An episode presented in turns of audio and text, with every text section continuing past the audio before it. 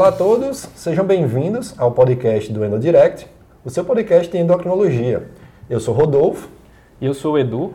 E hoje vamos conversar sobre o uso de suplementos na prática clínica e no esporte. Um assunto né, que gera muita dúvida, tanto entre aqueles que almejam algum tipo de ganho de performance em algum treino, alguma competição específica, mas também naquelas, naquelas pessoas, naqueles pacientes com alguma endocrinopatia, por exemplo, pacientes com obesidade. Para falar sobre o assunto, a gente convidou aqui o Dr. Silvio Povo, ele que fez residência de clínica médica pela USP Ribeirão Preto, residência em cardiologia pelo Instituto Dante Pazanese, também tem residência de cardiologia do esporte, também pelo Instituto Dante Pazanese, e atualmente ele é médico do corpo clínico do Hospital Albert Einstein e também lá do Dante. Seja bem-vindo aí, Silvio. Muito obrigado, um prazer estar aqui com vocês hoje. Vamos bater esse papo, conversar um pouquinho sobre esse tema que eu acho que é muito recorrente no consultório, né? É, são dúvidas que os pacientes trazem muito para a gente, a gente acaba tentando filtrar uma informação de qualidade, tem muito viés, tem muita gente querendo vender muita coisa para a gente. Então, talvez a gente vai ser o filtro para o paciente para prescrever coisas que são adequadas e, às vezes, filtrar coisas que talvez não sejam tão adequadas para determinado caso. Boa, Obrigado pelo convite. Uma honra estar aqui com vocês. Obrigado, a é gente é que agradece. E, Edu, para variar, apresenta aí a nossa agenda do podcast. Então, vamos lá. É, o Silvão vai começar falando sobre o que é suplemento, na verdade, né? Importante a gente começar pela definição. Depois, sobre suplementos proteicos. A gente vai falar brevemente sobre os suplementos de carboidratos. Obviamente, a gente vai falar aqui sobre a creatina, HMB, BCAA, betalanina carnosina, bicarbonato, fitoterápicos, né, incluindo tribulos terrestres, que é uma coisa que a gente vê muito comumente na, na prática clínica, chegando no consultório. E, por último, sobre estimulantes, como, por exemplo, a cafeína, se existe algum benefício cardiovascular, algum benefício esportivo. Então, é hora de brilhar, Silvão. Manda bala, Silvão. Começa pelo começo aí. Na verdade, o que seriam, então, suplementos? Suplementos seriam substâncias que teriam potenciais benefícios para a saúde ou para a performance do ser humano, dependendo do que a gente está buscando. Eles não são por conceito medicações, porque a gente não está medicando nada, né? a gente não está necessariamente tratando nada, apesar deles terem seu potencial terapêutico. E eles podem ser formas de potencializar alguma característica ou alguma valência esportiva ou é, muitas vezes alguma é, algum suporte nutricional que você queira oferecer para esse paciente. Né? Eles podem entrar com uma terapêutica aditiva a uma terapêutica farmacológica, uma terapêutica também aditiva a um planejamento nutricional. Nesse contexto, suplementos acabam virando é, tema de comum interesse, tanto de médicos quanto nutricionistas. Muitas vezes a troca de ideias sobre suplementos entre médicos e nutricionistas acaba sendo interessante, né? Porque a gente fala, pô, que tal colocar isso aqui, que tal tirar isso aqui? Uma coisa muito importante para se falar sobre suplementos é que quando a gente prescreve um suplemento, a gente tem que estar. Tá ciente de que dentro do contexto dessa prescrição a gente está falando sobre um paciente que está atrás dele. Então, eu vou prescrever esse suplemento, eu não estou pensando só no efeito direto que esse suplemento tem sobre determinado sistema, mas o efeito que esse suplemento vai ter no contexto do paciente. Uhum. Então, a gente tem que pensar em potenciais efeitos terapêuticos, efeitos benéficos, mas pensar também em efeitos deletérios e potenciais interações medicamentosas. Então, muitas vezes as interações medicamentosas não são estudadas. Então, muitos subgrupos de pacientes, não necessariamente o que a gente tem de evidência vai ser aplicável para eles. A gente pega um paciente que tem uma insuficiência renal, uma insuficiência hepática, uma insuficiência cardíaca, talvez valha a pena pensar um pouquinho antes de soltar a prescrição de forma é, não pensada, digamos assim. Não posso considerar um jovem de 20 anos que corre como o mesmo paciente, que vai ter o mesmo benefício de um paciente de 70 anos que tem uma insuficiência cardíaca de cirurgia isquêmica. São pessoas diferentes, então não posso aplicar o que eu tenho de estudo desses jovens que fazem musculação, às vezes, para o paciente que tem 70 Perfeito. anos, que é coronariopata. É, muitas vezes não tem evidência para isso. Então, a gente tem, às vezes, muitas, muitas pessoas chegam no consultório com uma demanda por um suplemento, que quer usar um suplemento, beleza. Vamos ver se tem indicação, se vale a pena utilizar e, e, a gente troca essa ideia dependendo do que for. Muitas vezes cabe, beleza, vamos prescrever mesmo. Eu acho que a gente tem que se modernizar nesse contexto. Isso faz parte do, da, da, do que a sociedade cobra do médico E, ao mesmo tempo, a gente tem que talvez ser o freio para acabar não colocando coisas que podem ser potencialmente deletérias para o paciente também. Seria o suplemento certo para a pessoa certa. Né? Exatamente, né? igual remédio, né? Eu acho que, igual a gente prescreve um remédio para um paciente que precisa, eu não, não chego, não dou metformina para um paciente que não tem diabetes, que não tem resistência insulínica. Uhum. É, e eu não vou também dar um suplemento para um paciente que não tem uma indicação de receber. Né? Por mais que esse suplemento possa ser potencialmente benéfico, mas muitas vezes ele não vai estar respondendo a demanda que esse paciente tem. Perfeito.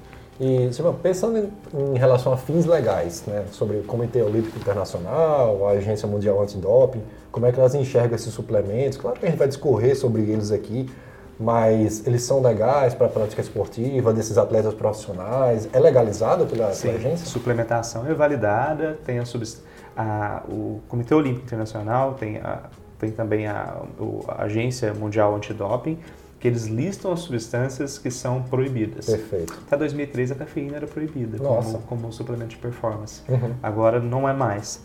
É, óbvio, graças a Deus, né? Ainda bem. Mas, então eles vão sempre citando é, substâncias, muitas vezes doses ou substâncias que não podem ser utilizadas fora de contexto terapêutico. Um exemplo, salbutamol não pode ser utilizada se o paciente não tiver uma indicação de utilização ah, de salbutamol, tá. uma medicação, né? Mas o suplemento, muitas vezes, a gente tem que ver se ele está na listinha. Às vezes, coisa que é muito nova, às vezes não está na listinha. E uma coisa para quem é paciente prestar atenção, muitas vezes chamam de suplementos coisas que não são suplementos. Uhum. Exemplo, DHEA, né? Que uhum. tá, as pessoas chamam de suplementos. Não, entra na listinha de esteroide anabolizante, ah, é. vai entrar ali como... É, vai entrar ali como, como doping. É, então, para quem trabalha com atleta, que aí precisa de, de ter muito bem orientação, a gente precisa estar bem ciente que toda prescrição de um atleta, a gente precisa de checar se isso não cai no antidoping e justificar a prescrição. Existe uma documentação que a gente faz para isso, né? Você, é o atleta que tem que preencher, mas você ajuda ele a preencher uhum. e ele envia para validação da, da Agência Mundial, Mundial, Mundial Antidoping para isso não virar um, um, um problema para ele. Né? Perfeito. É, e sobre a suplementação proteica, Silvão, é, a gente tem aí várias formas de suplementação de proteínas, né? O mais famoso é a proteína isolada do soro do leite, né? Que é o whey. E, mas a gente também tem algumas proteínas vegetais, proteína de soja, proteína de ervilha, né? Caseína, albumina são algumas outras formas de proteína. É, qual que é a sua, sua, opinião sobre o uso de suplementos de proteína? Assim, você acha que tem algum que é superior ao outro do ponto de vista de evidência científica? É, tem algum paciente que a gente precisa tomar cuidado com a suplementação proteica? De forma geral, muito bem-vinda a, a, a, suplementação de proteína. Mas sempre que eu falo de suplementação de proteína, a gente tem que falar dentro do contexto dietético do paciente, né? É, tanto no horário de se colocar, quanto o quanto esse paciente já está ingerindo de proteína. De forma geral, um indivíduo adulto precisa de 0,8 a 1 grama por quilo de proteína por dia. Se a gente for falar de pessoas que praticam atividade física intensa, isso pode dobrar, virar uhum. 1,4, 1,6, 2 gramas de quilo de proteína por dia. Uhum. Né? Isso considerando indivíduos saudáveis. Né? Uhum. Talvez se a gente for pegar um renal crônico, é, essas metas não são da mesma forma, só que a gente tem que contemplar a proteína para ele, porque senão ele desnutre da mesma forma. Então, a gente tem que sempre considerar qual paciente está na nossa frente. É, o proteína mais famosa que é utilizada por muita gente é o whey protein, que é, como você muito bem falou, é, é a proteína do soro do leite. E ela é engraçado que essa proteína do soro do leite, por muito tempo, ela foi desprezada, né? Uhum. pelas indústrias de laticínio e tudo, e hoje virou uma... uma iguaria, né? né? é, isso é muito legal. É, ela o, a sinalização do whey protein é muito interessante, né? Porque tem a questão da leucina ali, que tem gente que consegue fazer melhor a sinalização para síntese muscular, uhum. tem alguns estudos falando até melhor resistência insulínica com uhum. isso, que você poderia ser interessante para paciente diabético da mesma uhum. forma. É, e também é uma forma fácil de adquirir proteína. Uhum. Quando você está com o paciente na sua frente, muitas vezes a gente está conversando com o paciente que ele não tem uma rotina que a gente consegue ficar encaixando tudo nele. Então, pacientes que às vezes são muito pesado, precisa colocar muita proteína no dia para contemplar, ou pacientes que têm uma rotina de atividade física muito grande, mas mesmo assim tem uma rotina tarefada de trabalho, a gente pode ir colocando isso durante o dia. Sempre conversando com o nutricionista, eu acho que a gente não está aqui para sobrepujar o trabalho deles, mas às vezes a gente pode ir, ir, dando ideias e tudo mais. E ela pode estar dentro do contexto de refeição também. Ela uhum. pode estar dentro ali da, da alimentação como refeição e tudo mais. Hoje, o mercado tem trazido aí a possibilidade de você ter o whey protein dentro de outras coisas, né? Iogurte com whey protein, Uhum. é, você vai num restaurante, tem umas coisas que tem whey protein, você pede um açaí, o cara Açaí whey com protein. proteína. É. Açaí. Eu nunca tive coragem, eu, eu sempre penso que vai estragar um pouco o gosto do açaí, não sei se vocês fazem isso. Eu nunca provei também. É, não, eu também não. Assim, muita gente tem muita, um excesso de zelo pela quantidade de proteína que está ingerindo, aí é, acaba até extrapolando isso muito para um lado até que pode ser deletério, é, não necessariamente para a saúde, mas assim, fica numa preocupação muito grande quanto a isso. Por isso que eu, eu sempre sugiro que o paciente tenha um planejamento nutricional bem estabelecido. Muitas vezes o paciente vai passar com a gente no consultório, às vezes vai demorar dois, três meses para passar no nutricionista, e eu vejo o whey protein como uma estratégia legal. Você faz um recorda- recordatório alimentar, você vê aquele paciente por acaso de manhã ele fala assim, pô, não consigo fazer uma ingestão de proteína, ou não está fácil o acesso para mim ali. Pode entrar legal ali como uma, uma estratégia para ele contemplar uma demanda de proteínas legais e também pela sinalização. Às vezes, quando gente, vocês sabem isso muito melhor que eu, quando você quer que um paciente, que, é, numa estratégia de perda de peso, uma das formas de você sustentar a massa muscular dele é tentar manter o nível de proteína mais alto, né? Você faz aquela dieta hipocalórica, hiperproteica, né? E nesse contexto, às vezes, vale a pena você pôr a proteína, o whey protein, que é o mais fácil de, de acesso nisso. Porque a proteína, o, o, o tipo de aminoácido que tem nela parece ser mais rico, mais nobre do que você colocar simplesmente uma albumina ou colágeno é, e tudo mais.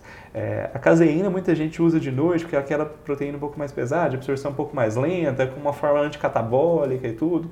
Mas talvez valha mais a pena o contexto geral da alimentação do dia do que necessariamente esse timing ali. Né? Perfeito. E com relação ao whey protein, Silvão, uma coisa que gera muita dúvida é o time, né? O horário que você vai utilizar para fins de aumento de síntese proteica, né? ganho de massa muscular.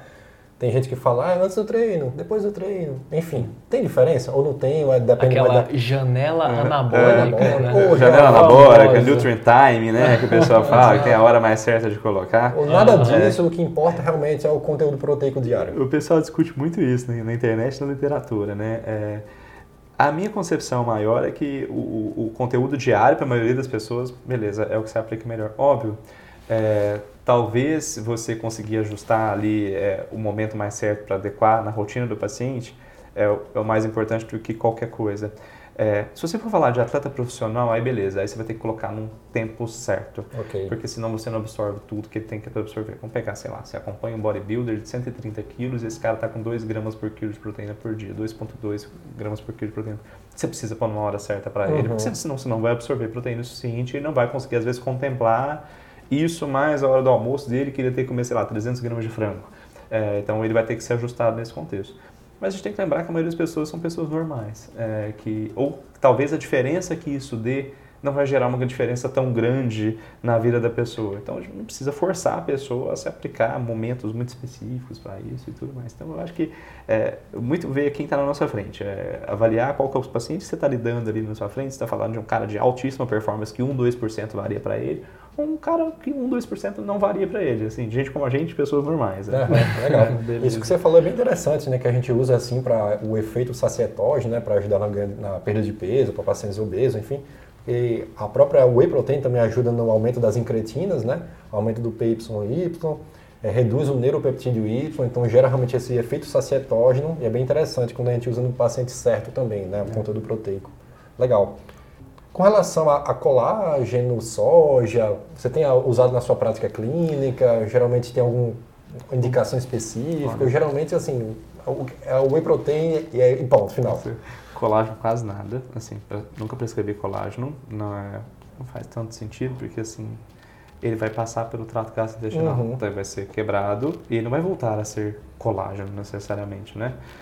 Os dermatos prescrevem pelos motivos delas, eu acho que elas vão saber mais das, do específico, mas pensando em performance, em saúde, não vejo tanto benefício, para ser sincero. É, e a gente pensando em proteína de soja, é para aquela pessoa que ela tem uma certa intolerância ao leite, ao laticínio, ou às vezes não gosta do gosto do whey protein, às vezes pode usar, ou para o paciente que é vegano. Legal. Paciente vegano é aquela coisa. Vegano tem que acompanhar com nutricionista. Obrigatório. É, ele Legal. precisa acompanhar com nutricionista. Não só pela questão de de proteína, porque às vezes até contempla proteína, mas a gente vai ter uma dieta que tem que preocupar, preocupar muito com ferro, com vitamina B12, é, e se não se atentar a isso, daqui a pouco ele pode ter problemas outros também. É, na prática clínica é whey protein, assim, pra ser sincero. Eu uso muito whey protein. Né? É, no fim das contas, é, é, muito difícil que não seja whey protein. Se tem alguma coisa que foge um pouco disso, é, eu acabo sempre encaminhando na prática. Não, beleza. E passando então para o próximo tópico, né, que seria a suplementação de carboidratos. Né, uma coisa que a gente acaba esquecendo muito né, desse, desse tipo de suplemento, se concentra muito na, na, na proteína. Muitas vezes o paciente não tem aquele resultado almejado, esperado, porque geralmente também não fez uma quantidade, um aporte é, calórico aqui ideal, né? Então, com relação aos carboidratos, quais seriam as principais indicações, os principais tipos também de carboidratos né, que você tem utilizado na prática clínica? O... Comenta um pouquinho para a gente. É, é muito difícil ter performance sem carboidrato. É muito difícil. Ah, tem atletas que conseguem? Tem. Aí todo mundo pega duas, três exceções e fala, olha, dá para fazer assim. Mas se você for pegar os grandes nomes mundiais de performance, provavelmente essas pessoas estão usando carboidrato como fonte energética. Precisa suplementar carboidrato todo mundo? Na maioria dos casos, não. Quando carboidrato, óbvio, ele vai precisar estar tá no planejamento alimentar desse indivíduo, então ele vai ter que ter um pré-treino, e quando a gente fala de pré-treino, não estou falando só o que está comendo antes do treino, mas talvez a refeição do jantar do dia de noite tenha importância nisso, para estoque de glicogênio, e talvez o pré-treino não vai ter tanta importância no estoque de glicogênio, mais uma glicose circulante que esse cara vai ter. E lembrar que se ele começa a passar do esforço, que passa do primeiro limiar de esforço, a gente chama de, de onde ele já começa a fazer um pouco de metabolismo anaeróbico, ele vai precisar de carboidrato. Então, se está fazendo alta intensidade, essa pessoa precisa de carboidrato até 45 minutos, às vezes uma hora, não precisa você fazer uma suplementação de carboidrato para o cara. Ele não tem necessidade de colocar isso. Se ele começa a fazer atividade física e sobrepuja aí 45 minutos, uma hora, ele vai precisar talvez de uma suplementação de carboidrato durante a realização. É, os mais famosos aí, a maltodestrina, a maltose, né, que são trioses, com o tempo a gente, o pessoal está usando muito palatinose. Também, uhum. né? O que é a palatinose, a diferença dela? É que tal, o índice glicêmico dela é mais baixo, né? Tá. É de 32, se eu não me engano, o índice glicêmico da palatinose. 30, 32. Enquanto do, da sacarose ali é de 100, né? Então, a absorção, a velocidade de absorção e a, o pico glicêmico que a palatinose faz é mais baixa, acredito que isso ajuda na performance. Não sei se vocês viram na Olimpíada passada, muitos atletas estavam usando Libre. Uhum. E não é porque eles são diabéticos, é porque manter uma glicemia no uhum. alvo de performance, digamos assim, Sim. que eles usavam nesse contexto. É, por causa disso, se usa, pode se utilizar carboidrato por isso. Lembrar que a palatinose é um carboidrato que é caro, né? Não é para todo paciente você vai chegar a falar, pô, vai usar palatinose aqui. Muitas vezes, o paciente às vezes está atendendo no, no, SUS, que gosta de correr e tudo. É difícil você oferecer um suplemento que vai custar 100, 150, 200 uhum. reais para ir no mês, que às vezes não cabe você vai ver que tem. Na época que a gente competia em intermédio da vida, que ninguém uhum. tinha grana para isso, é. era rapadura que a gente usava durante assim, era sacarose, né? Mas é, porque tinha lá as provas de atletismo, de natação, você ficava a manhã inteira competindo, você precisava ter uma fonte de carboidrato ali mais fácil. Gatorade vem um pouco disso, né? O Gatorade, se for ver, tem uma concentração de glicose ali, né? Uhum. Ele vem de glicose mais sais. A ideia do Gatorade, Powerade, essas bebidas isotônicas ali, elas têm é, um contexto de utilização de carboidrato durante a realização de atividade física. É, então, vale a pena utilizar. Muita gente assim, acaba não utilizando, é, e é até legal, como cardiologista, chega muito paciente para a gente no consultório passando mal quando eles começam a aumentar o volume de treino de corrida. Hum. Esses caras geralmente estão fazendo algum tipo de hipoglicemia ou desidratando durante o processo de, de, de treino. Nossa. Às vezes você põe água, sal e carboidrato para ele, você resolve o problema dele. É assim, garrafinha hum. de água no seu treino, mais um pouquinho de sal, um pouquinho de carboidrato, você consegue resolver a questão dele. E às vezes você, tá, você começa a investigar uma arritmia, estava faltando um pouquinho de nutriente para esse indivíduo.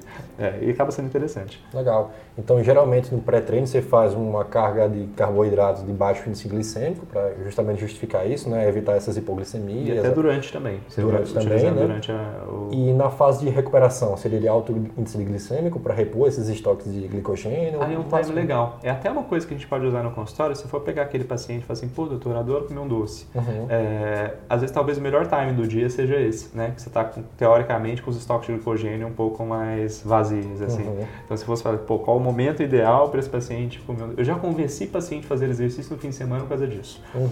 Que é. ele fala assim, pô, eu gosto de sair para almoçar de manhã. Eu falei, pô, então o impacto metabólico que você vai ter para o almoço mais pesado depois de ter feito o exercício é muito menor. Então você acaba, acaba viram, virando um, até um mecanismo de negociação que a gente faz também.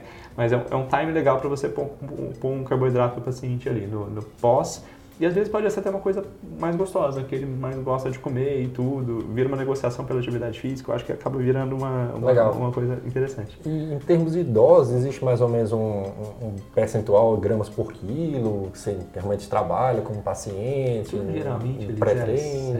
0,7, 0,8 gramas por quilo. Legal. É, talvez um cara de 70 quilos está falando assim. De Perfeito, não, legal. 50 gramas ali. É... Não, bacana. Então, passando agora para o suplemento mais falado aí, né? Às, às vezes polêmico até, né? Uhum. Mas a gente, a gente gosta dele, né? O Rodolfo também. Bastante. Uhum. Pra, principalmente a gente tem pacientes com sarcopenia, obesidade sarcopênica, às vezes aquele idosinho, né? Então, vamos falar de creatina. O que, que você tem me dizer aí sobre creatina, Silvio? Na sua prática, você costuma indicar creatina é, para os pacientes que te procuram? Aquela polêmica da questão renal. É uma, um suplemento seguro do ponto de vista renal, tranquilo. Se eu tomar a creatina pro resto da vida, eu vou ter uma doença renal crônica lá na frente. Como que é isso aí? Eu, antes de falar da creatina, eu gosto de contar uma coisa. Assim, eu fui atleta de natação e eu nado até hoje, eu sou um noiado do relógio. Eu olho o tempo de tudo. Eu sempre noio mesmo, assim, sou doido com isso. E eu acho que, como eu faço atividade física, se eu acredito no suplemento, eu o utilizo. Uhum. É, porque não faz sentido eu falar, pô, isso aqui não funciona, ou isso funciona, Skin eu prescrever. Né? Exatamente. e a creatina, eu botava fé nela, eu disse, pô, isso tudo é legal, valida, mas eu tava naquela coisa, ah, não sei se eu vou usar. Comecei a usar. E assim, realmente a creatina parece ser um suplemento interessante. Assim, eu tô falando assim como um indivíduo que Mais pratica leigo, atividade né? física. É, entre aspas, um leigo, né? Quando a gente vai, exatamente. Quando a gente vai ver em, em, literatura de evidência, o que é muito famoso de creatina é aquele ganho de força, mecanismo uhum. fosfocreatina. Creatina, você pode aumentar esse tempo, capacidade explosiva, então muita gente faz musculação, usa. É interessante para o ganho de massa muscular, tanto pelo efeito direto quanto indireto. O cara treina mais, ganha mais massa muscular, quanto por efeito indireto nesse contexto. Mas o que, a gente, o que a gente às vezes esquece é que o atleta de endurance também pode ter benefício da creatina. Um dos grandes problemas de atleta de endurance é aquecimento muito grande desse cara quando ele está numa prova. Duas horas de prova, três horas de prova. E o que que resfria o corpo? Água, líquido. O que, que a creatina retém dentro do corpo? Água, líquido. Então, parece um benefício nesse contexto. Uhum. Então, é, meio que para quem pratica atividade física, fica quase como um suplemento, entre aspas, universal assim, precisa prescrever para aquele cara que caminha 30 minutos, 5 vezes por semana e faz musculaçãozinha dele por saúde? Não necessariamente. Lembrar, se eu estou prescrevendo um suplemento, estou colocando custo na vida da pessoa, estou uhum. colocando uma rotina e tudo. Não é uma obrigação.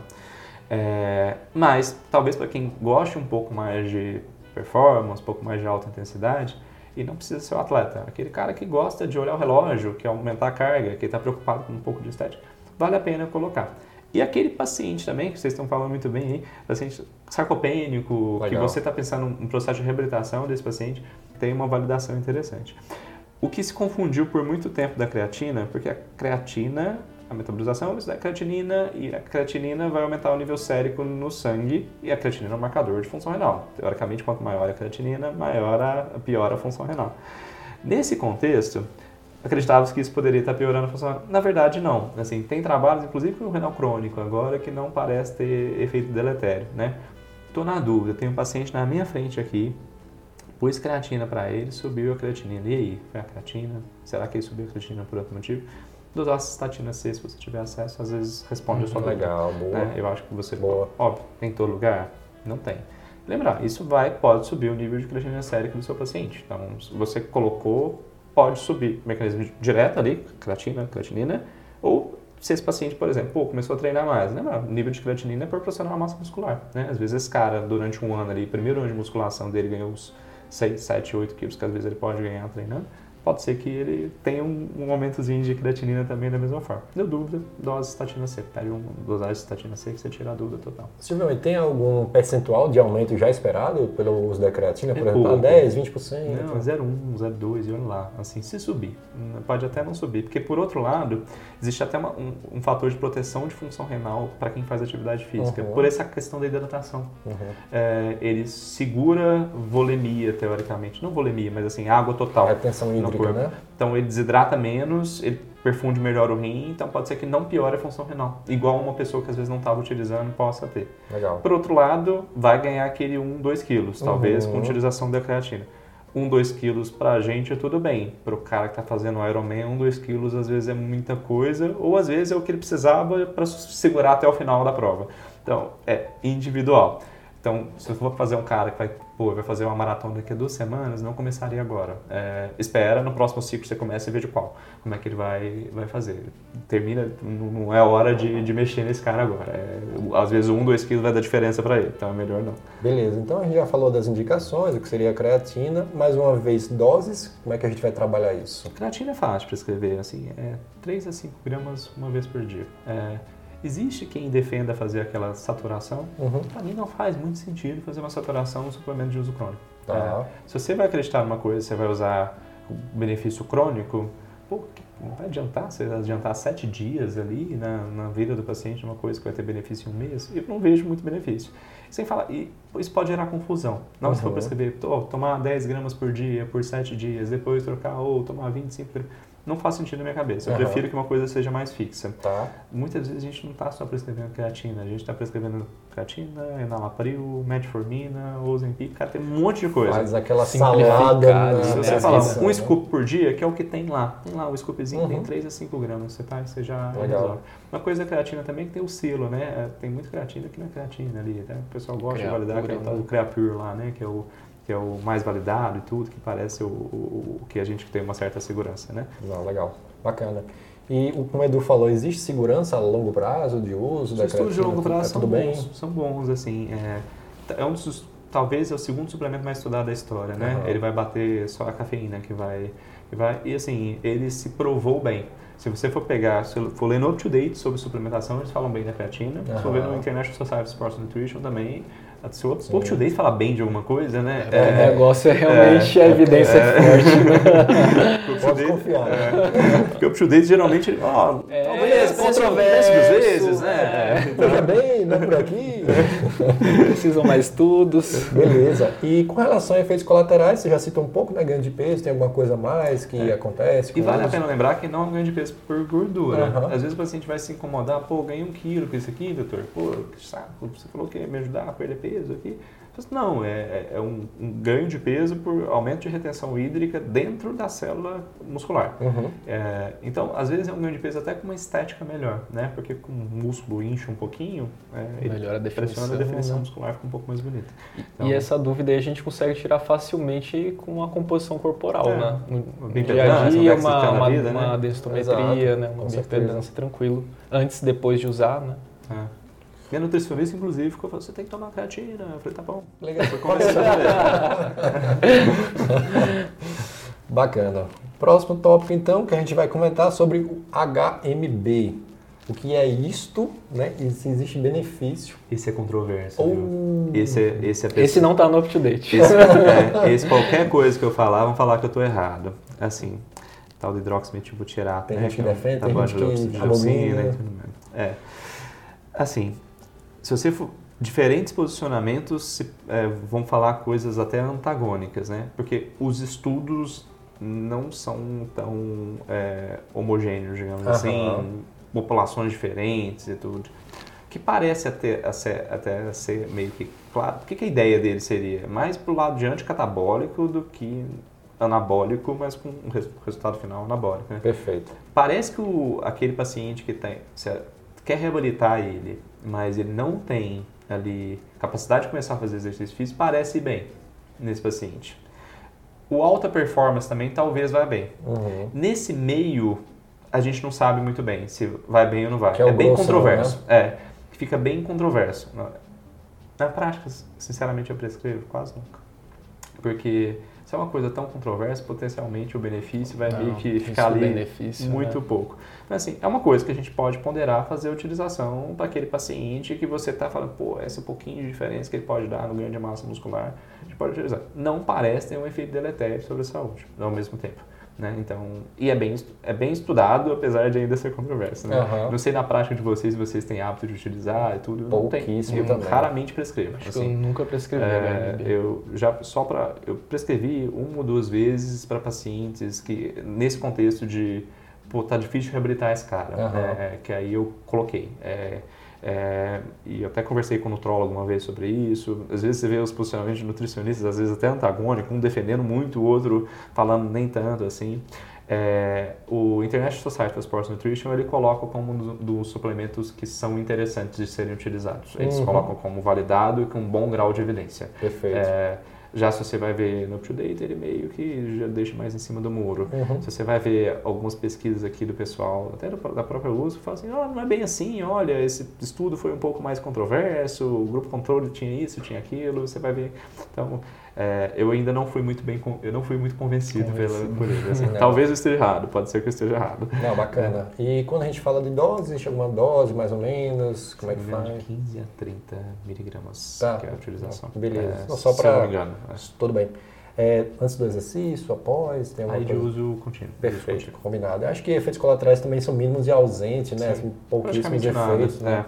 é, Acho que nada. também por isso que o pessoal acaba também utilizando muito nessas situações, né? De É, reabilitação. Eu acho que aquele paciente que você vai começar alguma coisa, sem tirar o contexto de- reabilitação, aquele paciente chegou para você no primeiro dia do consultório, doutor, vou mudar de vida, é, é, quero começar a fazer atividade física, não cabe para esse paciente, Sim. sendo bem sincero. Um é paciente assim, comum do consultório, é, né? aqui, esse cara talvez ele vai caber, assim, talvez na segunda consulta você vai ponderar ali pôr uma creatina para ele, que seria que ou você vai ponderar ali pôr um whey protein depois você passar com nutricionista e olha lá, né? É, não é aquele, é, talvez seja aquele paciente que ele já está num nível de maturidade um pouco melhor, que já está treinando muito bem, ou aquele paciente que fala assim, cara, não consigo começar a reabilitar esse paciente ainda. É, aí você está Besta. acamado, tem que colocar alguma coisinha, às vezes vale a pena você pôr para meio que tentar estimular para o próximo passo ser dado. Acho que seria algo a mais, mas depois de todo um background aqui, É, né? De outras sim. coisas mais importantes, Sim, né? sim, sim. Não, bacana. Então, próximo, né? Para não deixar de lado aqui as controvérsias, vamos pro BCA. o que, é que você acha aqui? Falar um pouquinho sobre o BCA também. Pô, usei, já usei BCA quando eu era atleta. Quando eu É treinei mesmo? natação, eu recebi a prescrição de BCA. Depois que eu fui ler sobre BCA, não sou convencido, assim. Aham. BCA é muito disponível em carne.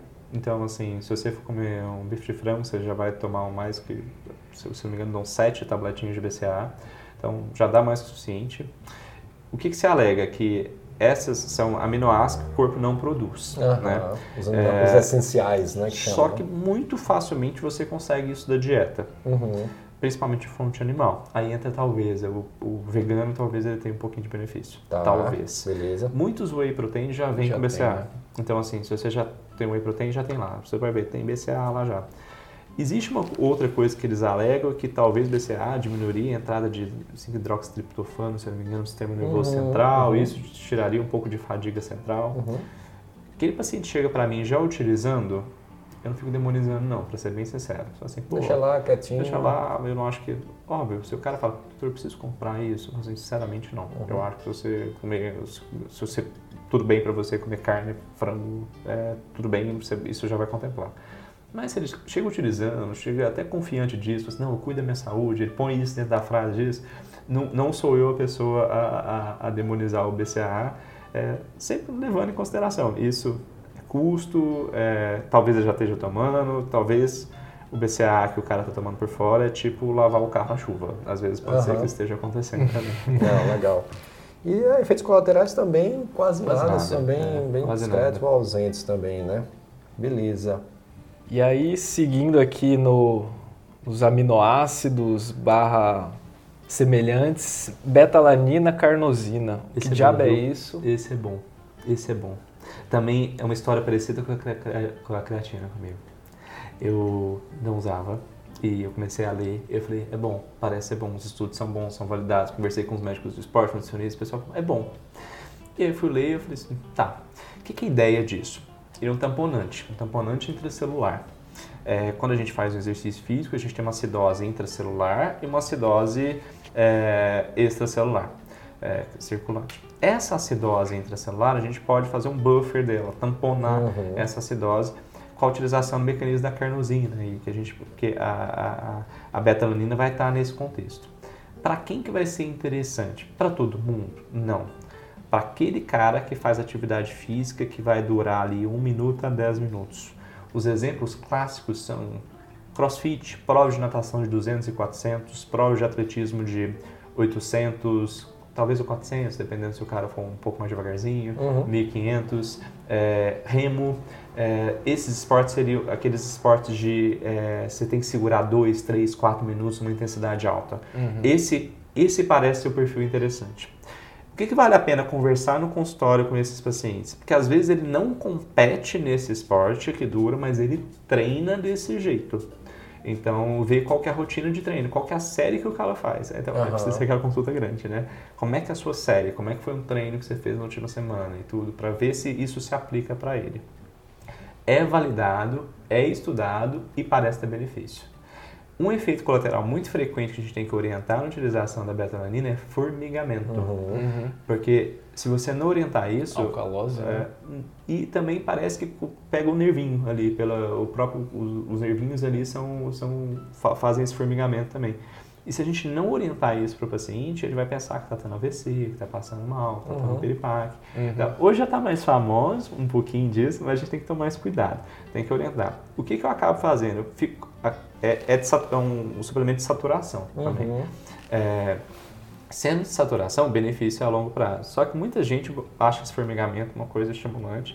Então você acaba colocando um pré-treino para meio que meio mitigar esse formigamento e ao mesmo tempo ser uma forma de usar esse efeito colateral meio que a favor. Aí você pode tomar o horário se quiser é, de saturação. Você toma lá, toma com água, tá resolvido. É, a dose ali é 4, 6, 8 gramas por dia que você pode usar. É fracionado ao longo do dia? Fracionado por causa do formigamento. Tá. É, a ideia é dessa, porque senão o cara vai formigar demais. assim. Tá.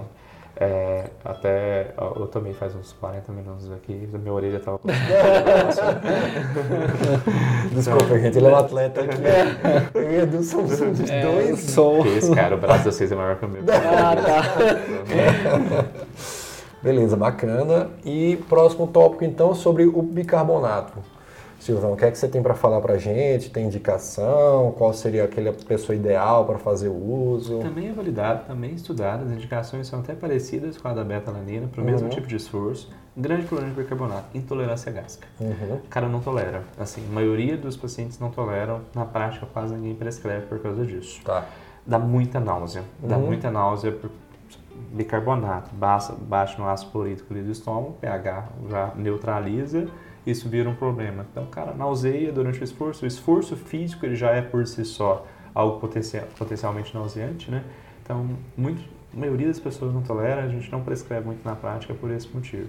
Tá. Um ou outro cara acaba utilizando por causa disso. E Faz seria, naquele, tamponete, seria tamponete. naquele exercício também de curta duração, alta Sim, intensidade? sim, sim. Geralmente o exercício que vai passar o primeiro, muitas vezes está dançando ali no segundo limiar de esforço, que aquele ponto você fala assim, cara, não consigo mais segurar essa acidose. Que o cara, essa acidose metabólica não é mais compensada. A respiração Já não consegue era. compensar e o sistema de bicarbonato endógeno não compensou. Vale a pena utilizar nesse indivíduo ali, tá? Para quem eu tô fa- falei primeiro e segundo limiar de, for- de esforço, para quem não tiver hábito com isso, a gente está falando de pontos de esforço que a gente consegue determinar num teste ergospirométrico. A gente Uhum. consegue determinar exatamente esses dois pontos no teste ergospirométrico do indivíduo.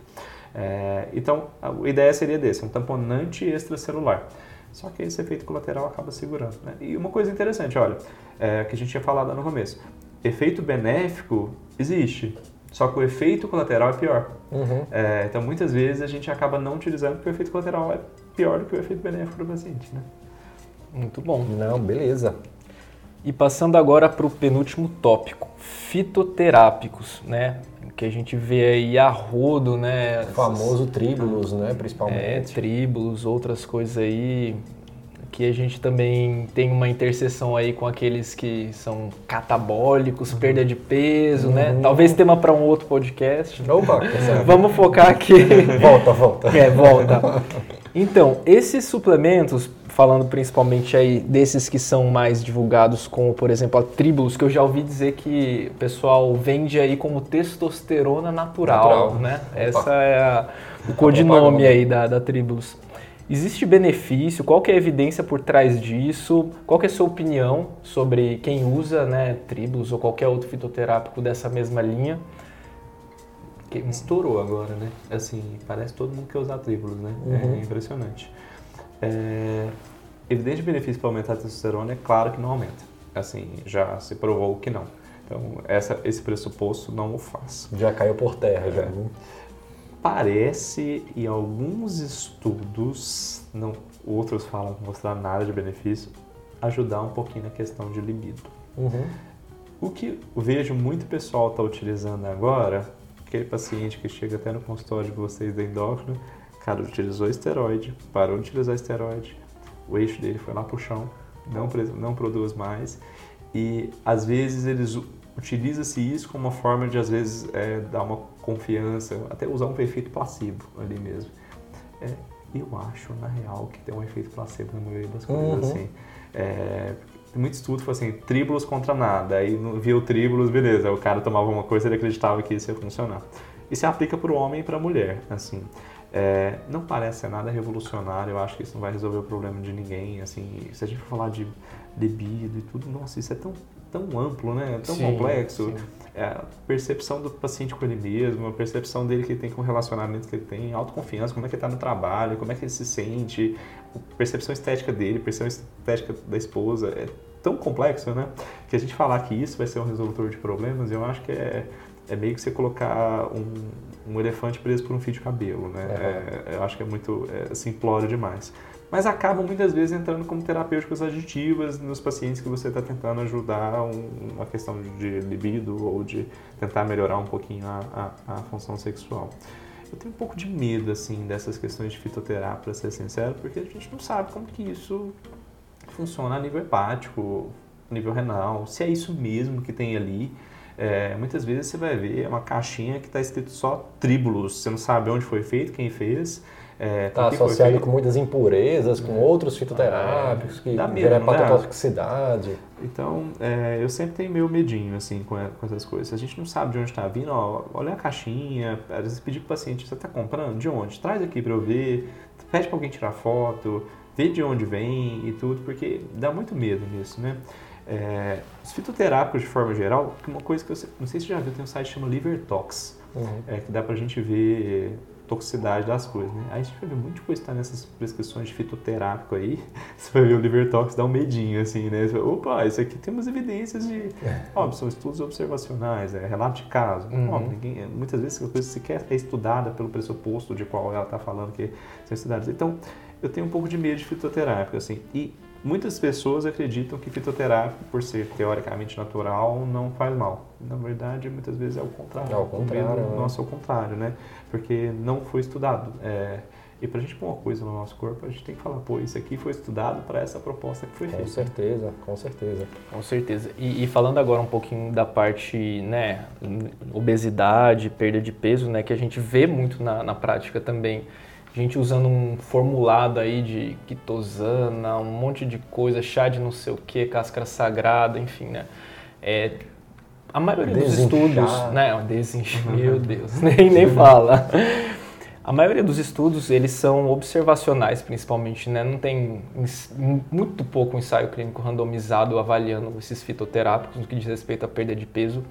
E os estudos observacionais que avaliaram é, todos essas, esses fitoterápicos, tudo, os que mostraram uma perda de peso significante em relação a placebo ou algum outro comparador, foi uma perda de peso, pode ser significante do ponto de vista estatístico, mas do ponto de vista clínico irrelevante. né? né? Então, quando a gente considera aí, tem que ser pelo menos uma perda de peso de pelo menos 3 a 5% né, para a gente considerar aquilo clinicamente relevante. O que a gente vê avaliando os estudos com fitoterápicos é que quando há benefício, é uma perda de peso de 1 kg de diferença do é, placebo 0,3, Você vai puxar os dados na literatura, risco de hepatotoxicidade, risco de nefrotoxicidade, e você não sabe o grau de pureza dessas substâncias, não existe padronização, né? Qual que é o... No estudo usam um extrato de uma concentração, no outro em outro. Então, assim, é muito heterogêneo, é difícil a gente falar assim, porque não, né, não tá tudo numa mesma linha.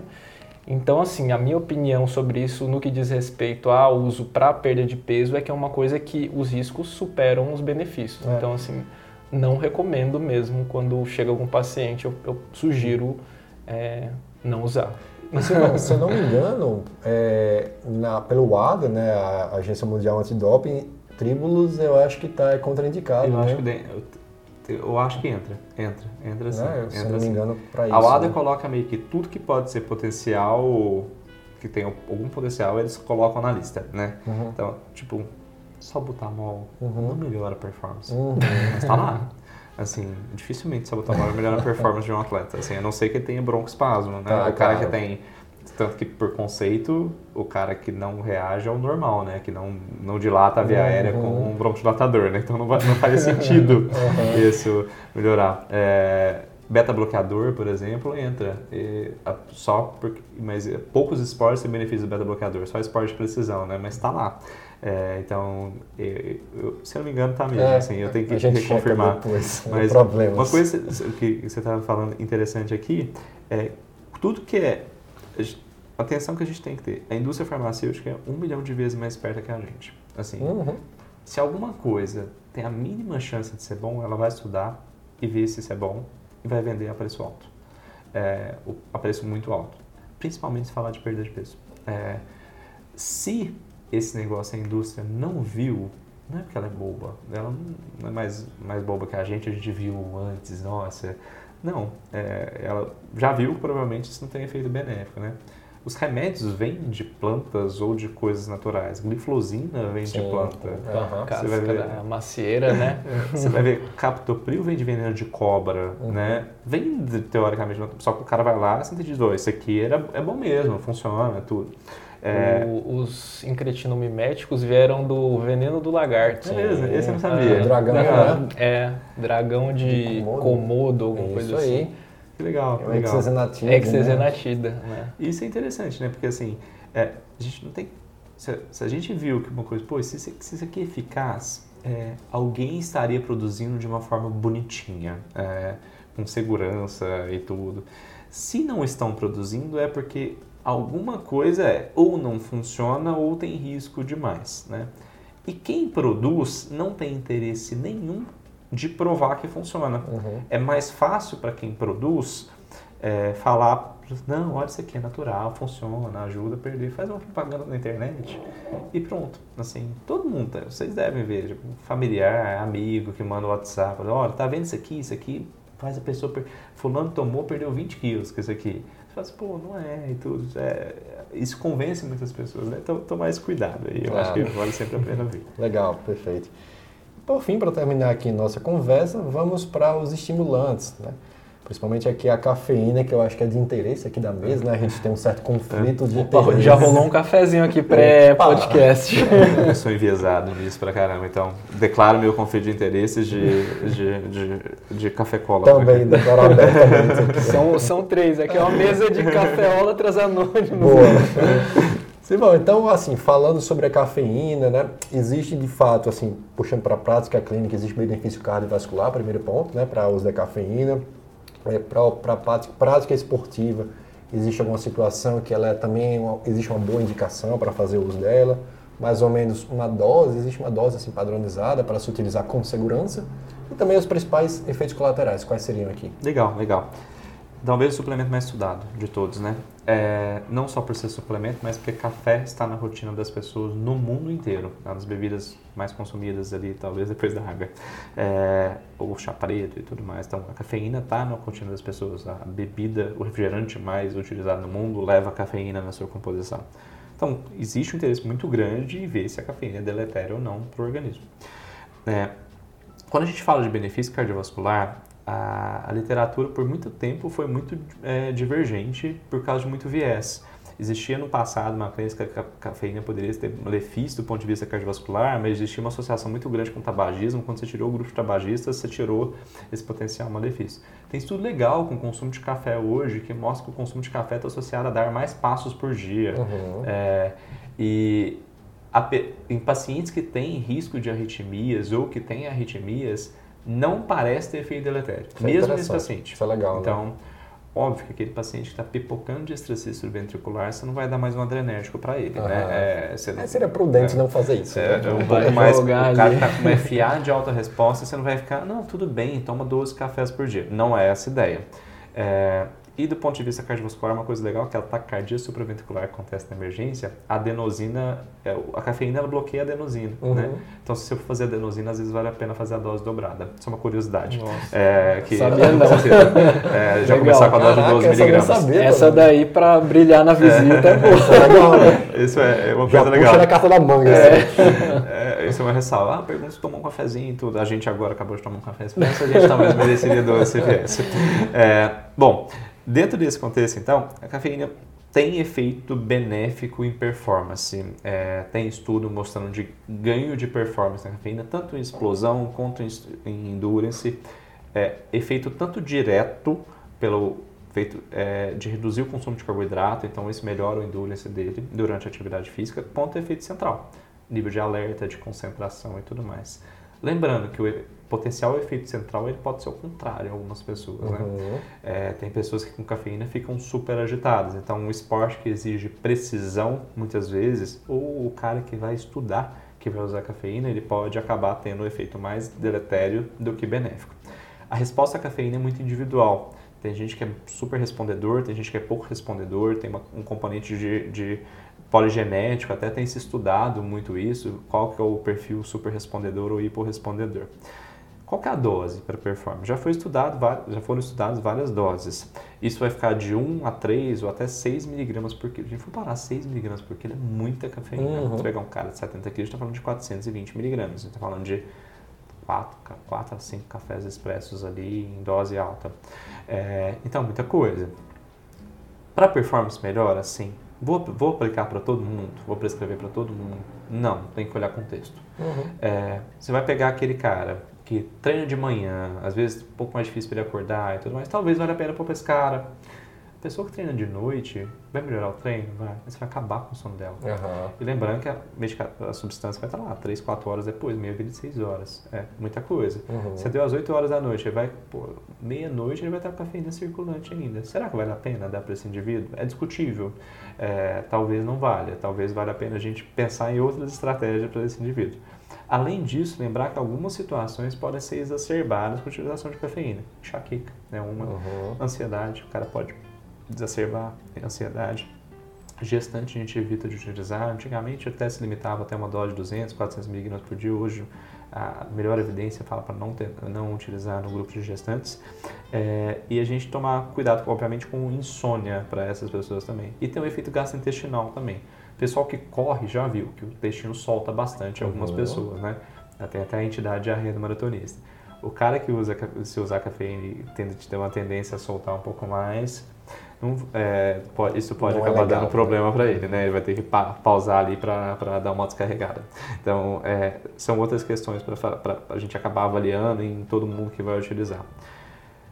Tomar muito cuidado com o pré-treino também. Às vezes a pessoa pensa que tem só cafeína tem um monte de outra- coisa mais. Tem cafeína, mas tem efedrina, outro Uhum. estimulante, é, adrenérgico, que pode ser perigoso, tem sinefrina na coisa.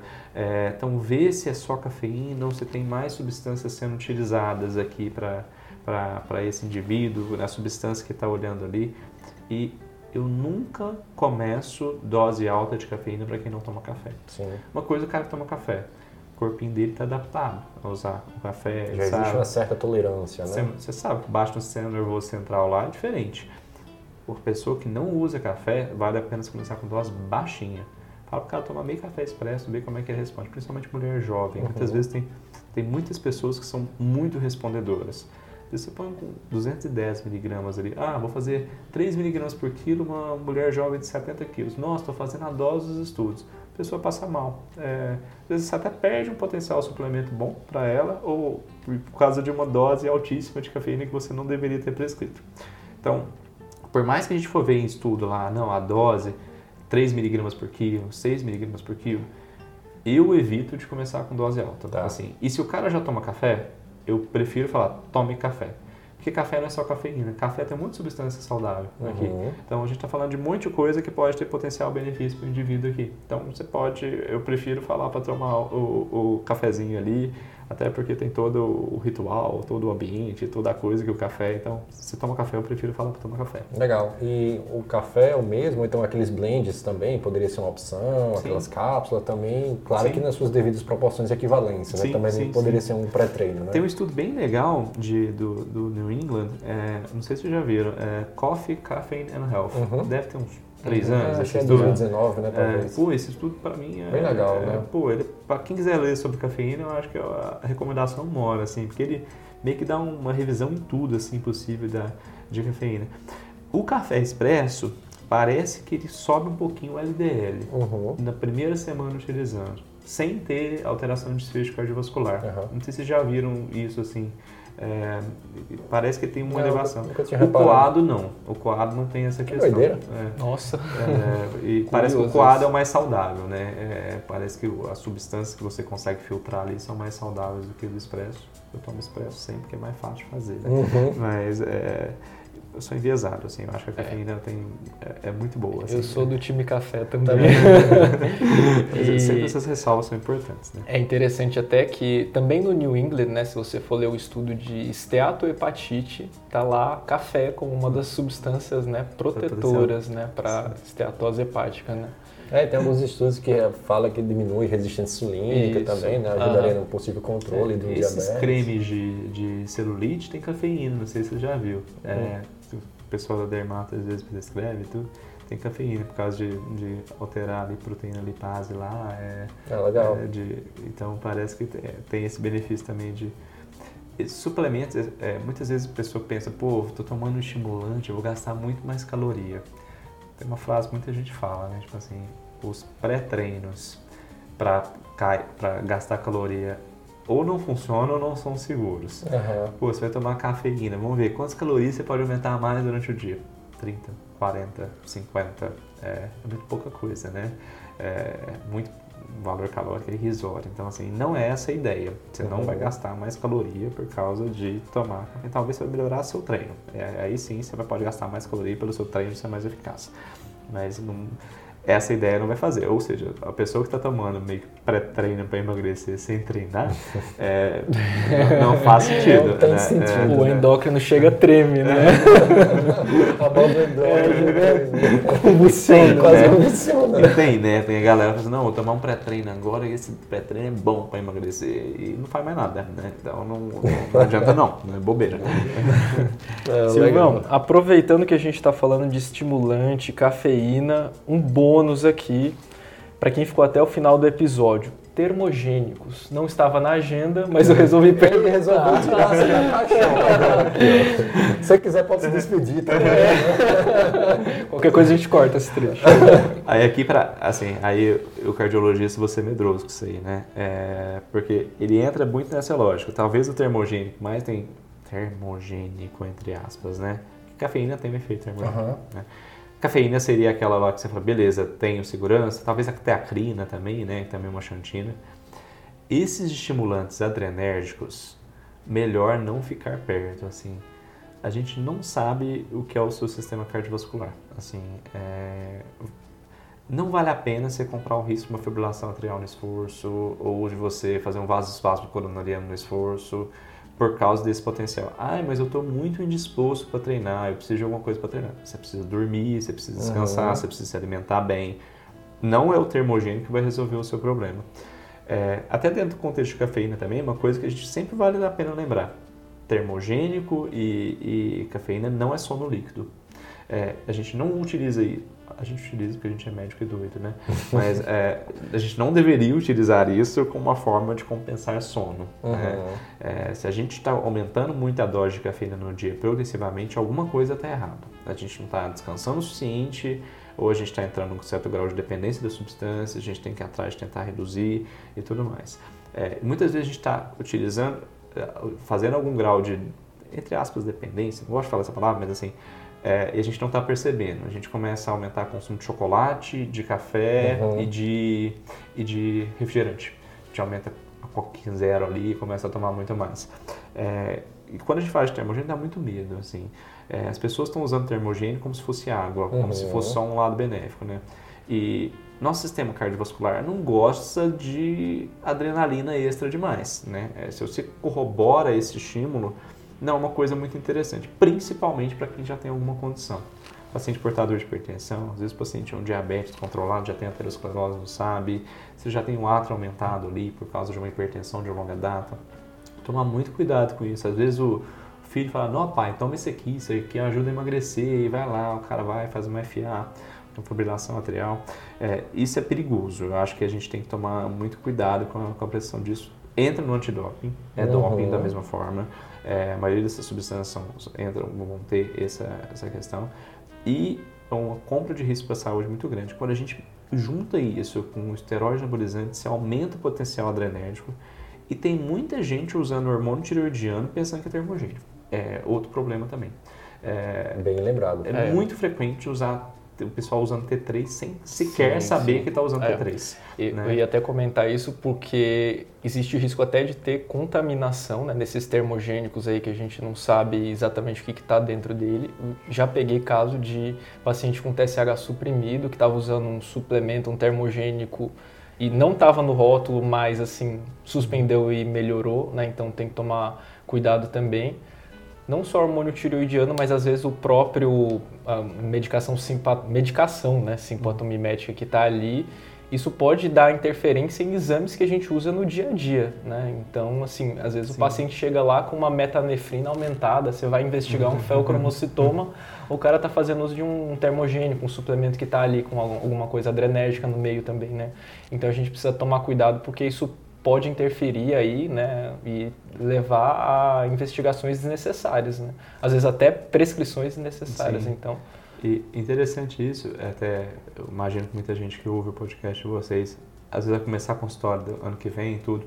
Uma pergunta que eu comecei a aprender a fazer, que eu não fazia antes. Você usa alguma medicação? Não. Usa algum suplemento ou vitamina? Sim. Me mostra.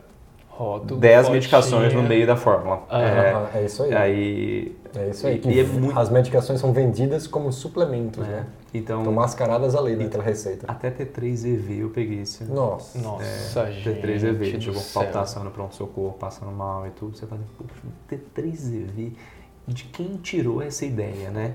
Por que fazer isso com uma pessoa? E era familiar ainda. Nossa Uma prima prescrevendo para outra prima. Você fala assim, pô, é- é- a pessoa não é nem mal intencionada, é mal informada. Com né? certeza. É, É uma mistura de tudo aí, né? falei, pô, é, é difícil. É, então, é, essa é uma coisa pra gente tomar muito cuidado. Até foi, foi bom, bem legal, acho que a gente tocar nesse assunto, Pontuar porque, com certeza. é, porque são perguntas muito pertinentes serem feitas no contexto de, de consultório e de pronto-socorro. É, quem atende precisão aí, eu acho que vale a pena sempre perguntar isso aí também. Fechou. Então a gente debateu aqui sobre os principais tópicos, Silvão, e se fosse para deixar uma mensagem final aqui, né, para quem está nos escutando, sobre suplementos, o que é que você acha que seria interessante aqui pontuar? Né?